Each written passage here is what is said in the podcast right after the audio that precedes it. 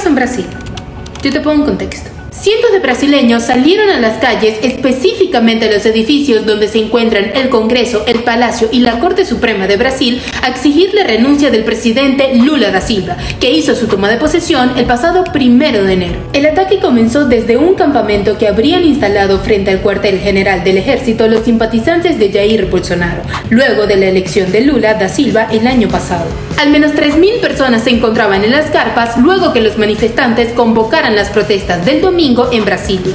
Los manifestantes pasaron las barricadas de la policía y entraron a los edificios gubernamentales en donde construyeron otras barricadas para no dejar pasar a las fuerzas militares. Hasta ahora, al menos 400 personas han sido arrestadas por entrar a las sedes y destruir parte de lo que había dentro de los edificios. Da Silva calificó a los simpatizantes de Bolsonaro como bárbaros e indicó que estarán siendo identificados y sancionados en los próximos días. Jair Bolsonaro también habló sobre el hecho y dijo que las manifestaciones pacíficas dentro de la ley son parte de la democracia. Sin embargo, las depredaciones e invasiones de edificios públicos como las ocurridas hoy escapan de la regla.